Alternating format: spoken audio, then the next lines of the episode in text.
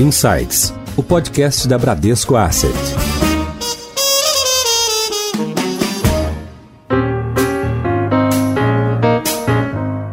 Olá, bem-vindos a mais um episódio do Insights, o seu podcast semanal da Bradesco Asset. A pandemia levou a uma profunda mudança de rumos na economia global e nacional. Reformas e ajustes que estavam em curso precisaram ser temporariamente interrompidos para atender uma demanda urgente, o combate à Covid-19 e também para garantir o acesso dos brasileiros ao sistema de saúde. Agora, em meio à crise da saúde e com a retomada lenta na atividade econômica, o Brasil tem um novo desafio: obter o equilíbrio fiscal em meio a esses gastos prioritários. Sobre os desafios que este cenário impõe ao Brasil, vamos conversar com Felipe Salto. Felipe é economista e diretor executivo da IFI, a instituição fiscal independente ligada ao Senado. Felipe, bem-vindo, obrigada pela sua participação aqui no Insights. Eu que agradeço pelo convite do Bradesco, especialmente do Marcelo Toledo. É um prazer estar aqui com vocês para discutir um pouco de economia e contas públicas. Legal, e nesse bate-papo também estamos com, como você já apresentou, o Marcelo Toledo, que é economista-chefe na Bradesco Asset. Marcelo, tudo bem?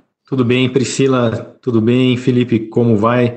Obrigado pela sua presença. Felipe, você é diretor executivo da instituição fiscal independente, né? Apesar dela ser independente, é um órgão ligado ao Senado. Conta um pouco para a gente como é que funciona isso, quais são os atributos poderes e, e, limites ali da instituição fiscal independente? Deixa eu dizer, Priscila, essa é uma boa pergunta, porque, de fato, a IFE, a Instituição Fiscal Independente do Senado Federal, ela foi criada recentemente, em novembro de 2016, com o objetivo de dar transparência para as contas públicas e, ao mesmo tempo, também de estabelecer um contraponto com o Poder Executivo. Vale lembrar, né, para o nosso ouvinte, para quem está nos acompanhando, que aquele contexto de 2016 era um contexto em que o Brasil estava também numa recessão, como ele está hoje, e que a crise fiscal era bastante evidente. Os governos que se encerravam ali e os novos que começavam tinham esse desafio de tentar reequilibrar as contas públicas foi aprovada uma regra chamada de teto de gastos, que é uma forma de tentar limitar o crescimento da despesa, e nesse contexto, o Congresso, especificamente o Senado Federal, deu uma resposta também no sentido de criar essa instituição, que é um órgão do Senado Federal, mas ele tem a independência no sentido de que os três diretores, tanto eu que sou o diretor executivo, quanto os outros dois diretores, temos mandato. Né? Então, esse mandato fixo é o que garante a autonomia. A IFE ela é inspirada em outros países. Né? Hoje a gente tem 40 países que têm instituições similares. A mais antiga é o CBO, CBO na sigla em inglês, que é o Congressional Budget Office. Esse órgão nos Estados Unidos existe desde os anos 70 e tem por objetivo também fazer o acompanhamento da economia, das contas públicas. Ele é um órgão mais amplo lá nos Estados Unidos, que dá assessoria para o Congresso também. Aqui no Brasil a gente tem as consultorias lá dentro do Congresso, mas essa é uma referência maior, né, para quem quiser entender um pouco como é que funciona lá fora. Legal, então a gente poderia resumir a IFE como foi um órgão criado ali no, no mandato do, do ex-presidente Temer, com o objetivo de ser um órgão, vamos dizer assim, fiscalizador, né, do orçamento e das políticas fiscais, ou ele também é um órgão que pode propor é, melhorias e projetos? É, essa é uma boa questão, porque, na verdade, a gente já tem o TCU, o Tribunal de Contas da União, que faz a fiscalização, ou seja, ele tem aquilo que a gente chama de poder judicante. No popular, que significa o seguinte, que é um cão que ladra e que morde também, o TCU. Agora, as IFES, elas têm uma outra natureza. Elas servem mais como um watchdog, um cão de guarda né, das contas públicas. Mas por que um watchdog? Né? Por que um cão de guarda? Porque, por exemplo, no período em que a gente teve as chamadas pedaladas fiscais, dentro da chamada contabilidade criativa, né, recentemente, se existisse uma instituição como essa, certamente o sinal de alerta teria sido tocado com maior antecedência. Talvez a gente tivesse evitado alguns problemas do ponto de vista da deterioração das contas públicas. Porque a natureza do TCU, dos das cortes de contas, é mais de atuar ex post, né? E depois é, também aplicar punições e sanções, etc., a condutas equivocadas. Mas então qual o objetivo da IVE? Ela é mais de dar transparência, né? em alta. Felipe, a gente passou, né? O Brasil passou 15 anos aqui, se eu não me enganei na conta, com um equilíbrio fiscal bastante, eu diria, razoável, bastante bom, né? Entre 98 e 2012, basicamente. E a gente está agora para completar ano que vem oito anos com um déficit primário. Até recentemente, a gente conseguia, né, o Brasil conseguia fazer um ajuste fiscal gradual, cujo objetivo principal era estabilizar a dívida PIB em um patamar um pouco acima de 70%. Com a epidemia, a dívida PIB deve subir para 95% ou para perto desse patamar. Até queria te ouvir qual é a sua previsão para esse ano. Mas minha pergunta é o seguinte: a gente vai poder continuar com essa abordagem gradualista? Vai ser suficiente apenas estabilizar a dívida nesse novo patamar? Ou o Brasil vai ter que, de fato, trabalhar dobrado, digamos assim, para não apenas estabilizar a dívida, mas também para reduzir a dívida após, então, 2020, eh, com o reflexo todo da epidemia? Olha, Marcelo, essa é uma boa pergunta, né? Porque, de fato, o desafio fiscal a partir do ano que vem ele vai ser maior ainda do que aquele que se colocava no pré-crise. A crise de saúde, a crise sanitária, ela nos pegou num momento frágil. Né? A recuperação era muito frágil e as contas públicas também ainda apresentavam um patamar de dívida relativamente alto, se a gente considerar que no ano passado o valor de 75,8% do PIB que encerrou 2019, a dívida bruta, ele foi influenciado por devoluções do BNDES, por um resultado primário que ficou um pouco melhor, mas foi em razão de receitas atípicas, da sessão onerosa. Então, não era uma situação tranquila e a crise de saúde, com todos esses impactos sobre a economia, ela só piorou esse quadro. Né? O que acontece é que a maior parte dos países tem é, apresentado esse mesmo movimento. Né? O mercado talvez aceite melhor isso, porque não é uma coisa do Brasil, essa piora fiscal que nós vamos ver esse ano, mas é um movimento que vai acontecer, o que está acontecendo em todos os países, devido ao enfrentamento necessário, por meio do, da participação do Estado, dessa crise de saúde. Qual é a questão central? É a partir do ano que vem, como é que vai ser depois da tempestade. Pelas nossas projeções, a dívida bruta, ou seja, a dívida pública sem considerar descontos de reservas internacionais e outros ativos que o país tenha, ela vai chegar no final desse ano a 96,1% do PIB, que é um patamar é, historicamente alto. Né? Nós nunca tivemos uma dívida pública tão alta quanto essa que está sendo projetada para o ano. Os indicadores até maio mostram que essa trajetória de fato deve ser observada. Né? Nós já estamos com 82% do PIB de dívida bruta pelo dado realizado até maio. Então, esse aumento importante da dívida pública ele vai precisar ser contido a partir do ano que vem. Como é que vai ser feito isso? No nosso cenário, o déficit primário, que são as receitas menos as despesas, sem considerar os gastos com juros da dívida, né? ele deve atingir em 2020 considerando todo o setor público, estados e municípios, 13,2% do PIB. Para o ano que vem, esse número cai para 4% do PIB. Isso acontece porque os efeitos das despesas extras que estão sendo feitas agora, em 2020, eles saem e você tem alguma recuperação da arrecadação, mas é ainda um déficit muito elevado, o de 4%. E vai precisar ser feito um esforço muito grande para que esse déficit seja reduzido e se transforme em algum momento em superávit. Para que vocês tenham ideia, a nossa projeção de dívida PIB, ela é de crescimento contínuo até 2030. Ela começa a crescer em algum momento a taxas decrescentes, porque o déficit primário vai melhorando, e também tem um crescimento médio do PIB de 2,4%, mas é um crescimento contínuo. A dívida chega a 100% do PIB em 2022 no cenário que a gente costuma chamar de base, e atinge 117,6% do PIB lá em 2030. Nossa, essa é uma trajetória preocupante, né, Felipe? É, é muito preocupante, porque o, o governo vai precisar tomar uma série de medidas, isso pode envolver aumento de receita, corte de gastos, para conseguir reequilibrar essas contas. Então, o, como o Marcelo disse, de 98 até 2012, 2013, nós conseguimos ter uma melhora fiscal, inclusive na União, nos estados e nos municípios. Por quê? Porque, fruto do acordo com o FMI, lá em 98 99, adotou-se uma sistemática de metas de resultado primário. Então, a partir desses resultados que eram gerados e obtidos ano a ano e tal, o que os governos conseguiram nesse período foi reduzir a relação dívida líquida PIB e mantiveram a dívida bruta estável, um patamar relativamente mediano. Agora, o desafio é similar, mas é até mais complicado. Por quê? Porque você tem uma dívida muito mais elevada. Não dá para você ficar para sempre com 100% de dívida. O Brasil não é a Alemanha, o Brasil não é o Japão. A gente poupa muito pouco. A taxa de juros, hoje, a taxa real de juros, essa taxa muito baixa, né, entre 0% e 1%, ela não vai ser a realidade para sempre. Quando a economia voltar a se reaquecer, ainda que não seja muito, esse hiato do produto, a diferença entre o PIB observado e o PIB potencial, vai diminuir e isso vai pressionar a inflação e vai requerer uma outra política monetária.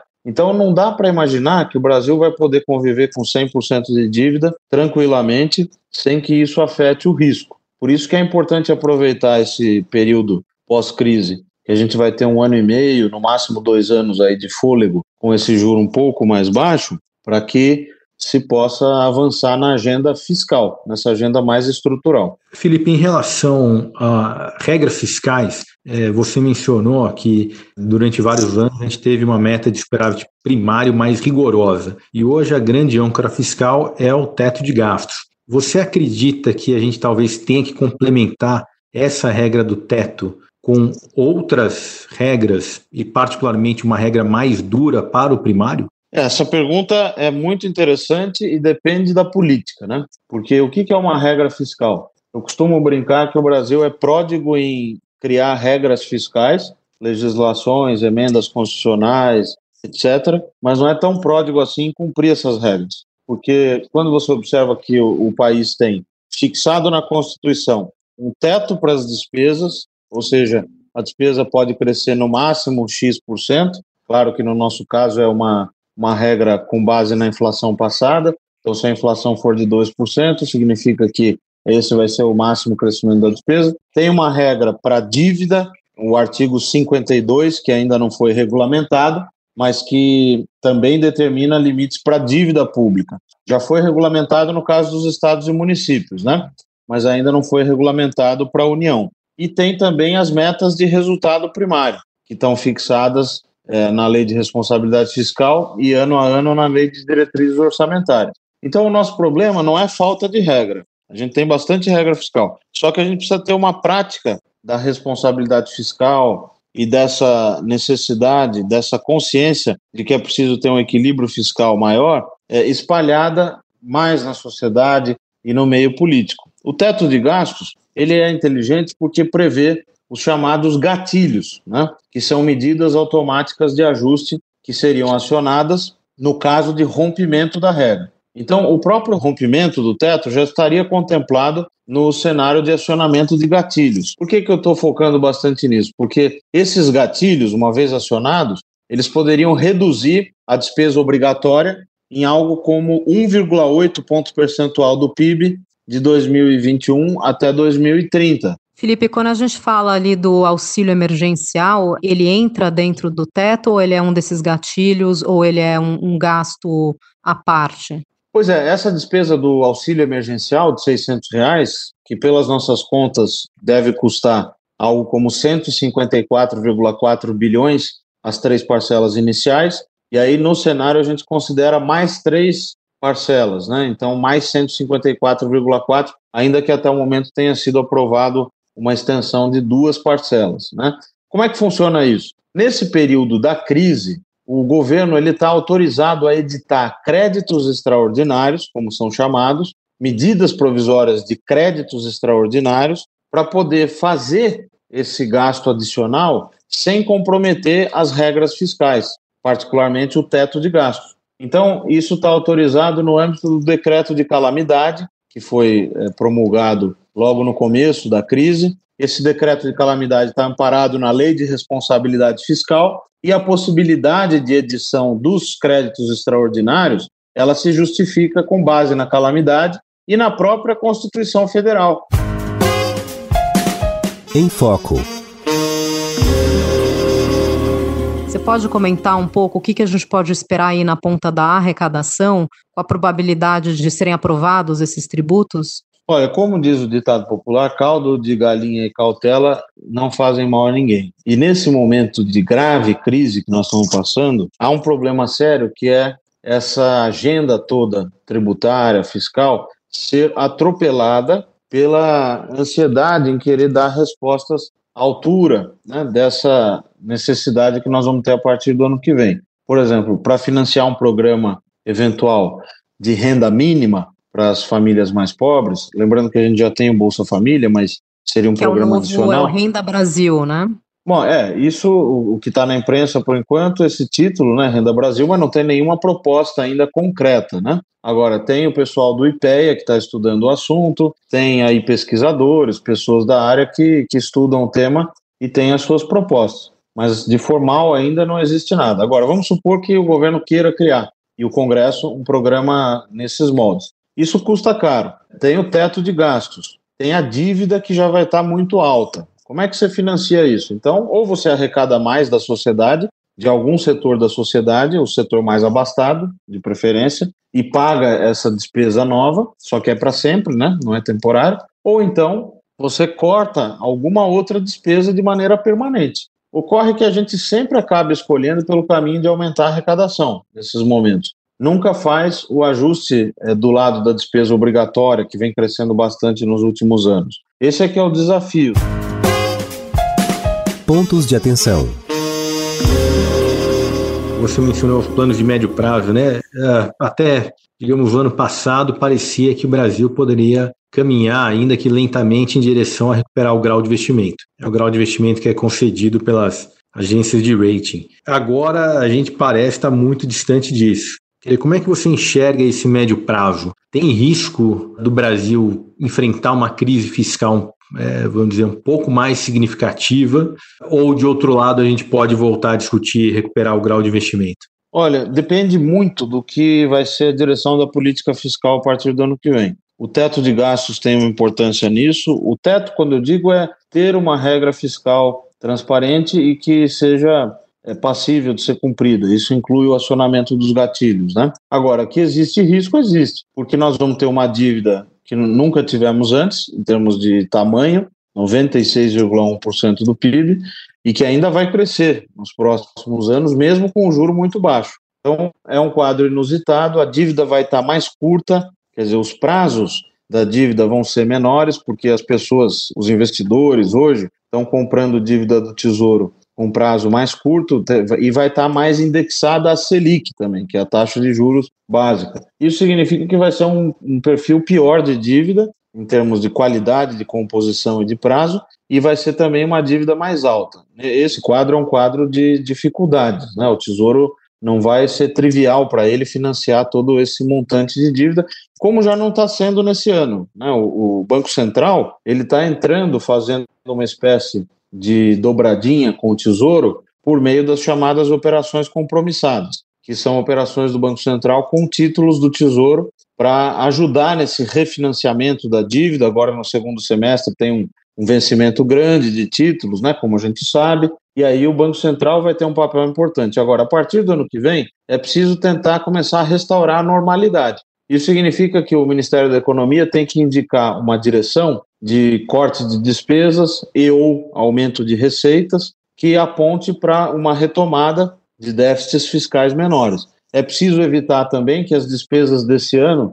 transbordem para 2021. Por enquanto, naquele déficit de 4% do PIB para o ano que vem que eu mencionei, não tem nenhum transbordamento, mas pode ser que aconteça. Tem a apreciação dos vetos no Congresso também, os vetos presidenciais, que podem, se derrubados, alguns deles, produzir despesas adicionais permanentes, como é o caso do benefício de prestação continuada. Então, risco tem bastante. O que, que vai fazer a diferença? O que vai fazer a diferença é as nossas autoridades competentes, fiscais e mesmo o Congresso apontarem numa direção de responsabilidade fiscal e de austeridade fiscal. Isso não significa que não vá ter espaço para se fazer o gasto social necessário no pós-crise e também para estimular a retomada do investimento. Só que tudo isso tem que ser feito sujeito à restrição fiscal. Você acredita que as regras fiscais que a gente tem e esse comprometimento com equilíbrio fiscal que tem sido reforçado ao longo dos últimos anos, que isso acaba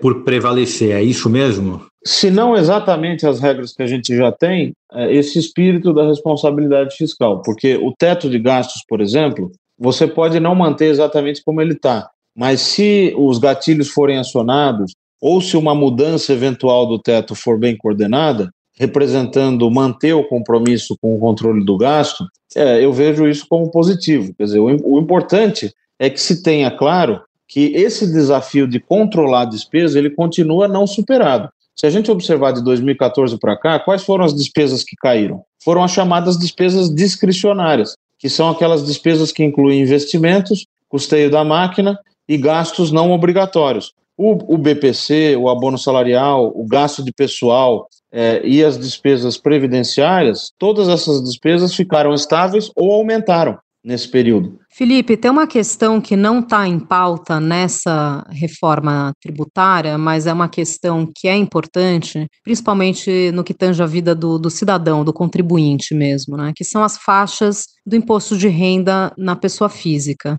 Hoje a gente observa que, na forma como ele está hoje, ele acaba sendo mais regressivo do que progressivo, isso é, as pessoas de maior renda proporcionalmente estão contribuindo com menos imposto do que a população de mais baixa renda, né, onde pesa mais o imposto de renda, sempre falando claro proporcionalmente. A gente pode esperar no futuro uma revisão dessas faixas? Pois é, a reforma tributária que está sendo discutida, a instituição do IVA, do Imposto de Valor Agregado, ou adicionado, ela não toca nas questões de imposto de renda. O que aconteceu é que, com a chegada da crise, a crise sanitária, a crise do coronavírus e, consequentemente, essa crise econômica, começou-se a trazer de novo a dimensão da progressividade, da necessidade de reduzir desigualdade, né, que vai aumentar nessa crise, das transferências de renda, etc, etc. Então, assim como todas as outras dimensões, todas as outras propostas em tramitação no Congresso foram afetadas, né, por essa questão da crise, também as de reforma tributária passam por isso. Então é, é por essa razão que se começa a discutir a necessidade de ter uma maior tributação sobre o andar de cima para financiar despesas para os mais pobres, né, melhorando a questão da equidade. Só que isso é bonito de dizer no discurso, mas é muito difícil de fazer. E tem que ser feito com cautela. Né? As faixas do imposto de renda, por exemplo, você poderia pensar numa ampliação dessas faixas, né? ter mais faixas para cima da tributação máxima para que se pudesse ter uma maior progressividade. A própria instituição do IVA poderia preconizar, dentro daquela proposta do Bernard Api, a PEC 45, do deputado Baleia Rossi, a possibilidade ali de ter uma subalíquota para destinar recursos para transferência aos mais pobres. Mas são questões, de novo, muito complexas e que não deveriam ser resolvidas a toque de caixa. Né? A gente tem que ter tem que separar um pouco aquilo que é problema conjuntural daquilo que é problema mais estrutural de longo prazo. Acho que voltando aqui um pouco à parte de despesas, além da previdência que você mencionou, Felipe, é, o que mais dá para fazer na parte de despesa que tenha uma relevância importante para ajudar nesse reequilíbrio fiscal? Eu acho que são duas as frentes que poderiam ser atacadas de imediato. Uma é o gasto com funcionalismo e a outra são os chamados gastos tributários que não é propriamente despesa, é renúncia de receita, mas é um, um foco, um nicho, uma fatia dos recursos fiscais que poderia sim gerar uma economia importante. Então, na primeira frente do funcionalismo, é preciso ter uma proposta né, de reforma administrativa. Isso significa rever as carreiras de Estado, tentar melhor focalizar quais são as carreiras mais relevantes, a questão do salário inicial, a questão da progressão automática, que precisa ser revista, e da política salarial como um todo, né, no serviço público. Na segunda frente, que eu acho que também seria mais imediata, que é essa dos gastos tributários, é preciso ter um plano de revisão periódica. Então, tem que determinar um corte linear de 10% desses gastos tributários pode-se fazer alguma exceção, etc. Isso vai depender da política, mas determinar uma redução linear seria bom porque daria para contemplar isso na lei de diretrizes orçamentárias, na lei orçamentária anual e já a partir do ano que vem começar a ter essas economias de recursos acontecendo. Eu acho que essas seriam as duas frentes que eu mexeria no curtíssimo prazo. Uma questão um pouco mais geral, eu diria. Como você que está vivendo esse mundo muito de perto da questão fiscal e há muitos anos, né, antes mesmo de ingressar na IFE, como é que você percebe o apoio da sociedade a esse tema do equilíbrio fiscal? Olha, eu, eu entendo que desde a promulgação da Lei de Responsabilidade Fiscal, lá no ano de 2000, ou seja, faz 20 anos, fez 20 anos em maio de 2020, a sociedade percebeu que o respeito ao dinheiro público, a contenção de despesas, essa necessidade de maior eficiência é importante, né? pode gerar benefícios para ela. Mas eu acho que ainda há um longo caminho a ser percorrido nisso, porque na hora do vamos ver, na política, aquele discurso de expansão, de aumento de gastos, de aumento de benefícios, ele sempre é mais sedutor do que o discurso da austeridade. Talvez porque o discurso da austeridade não tenha sido bem explorado, não esteja sendo bem disseminado e as suas consequências também não. Porque uma política de austeridade fiscal para valer poderia manter essa taxa de juros num patamar mais baixo, elevar fortemente o nível de investimentos e ampliar o crescimento econômico e o bem-estar das pessoas. Só que esse tipo de discurso não se vê muito por aí, né?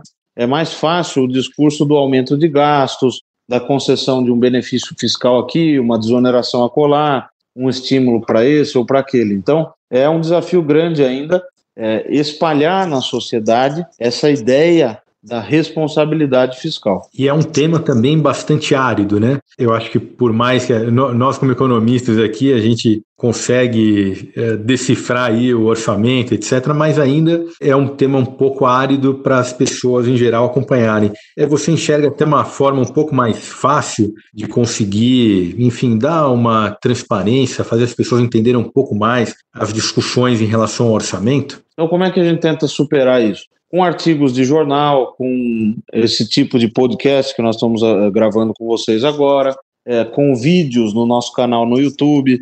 Então, isso tudo, eu imagino, pode ajudar a mastigar um pouco mais esses temas que são tão complexos e a divulgar melhor esses assuntos em, em meio à sociedade. Porque nada é tão complexo que não possa ser explicado para as pessoas de uma maneira mais simples, né? E uma outra frente que a gente tem agora é a publicação de um livro, né, Contas Públicas no Brasil, pela editora Saraiva, agora que está acontecendo e neste ano. E eu acho que esse livro vai ajudar também a divulgar um pouco de maneira mais didática esses assuntos. Felipe, que bacana isso. Você pode falar um pouco mais sobre como o ouvinte consegue acompanhar esses relatórios que vocês fazem, essa transparência que vocês estão dando? No YouTube ele pesquisa como IFI mesmo? É, o nosso canal no YouTube, basta digitar Instituição Fiscal Independente, tudo junto. E aí ele vai conseguir chegar no, no canal da IFE. No site do Senado, né? O site da IFE fica vinculado ao do Senado. Ali tem todos os nossos bancos de dados, os relatórios, os estudos que são publicados. Também tem umas notas que são mais simples, que a gente chama de comentários da IFE, e até o, o, leitor não iniciado pode começar por lá. E como é que ele acessa isso? É senado.leg.br barra IFI. E aí vai em publicações, enfim, vai navegando lá pelo site que vai conseguir achar facilmente as nossas publicações. O canal do YouTube ele é importante porque a gente tem feito alguns vídeos mais simples para explicar conceitos básicos em parceria com a TV Senado.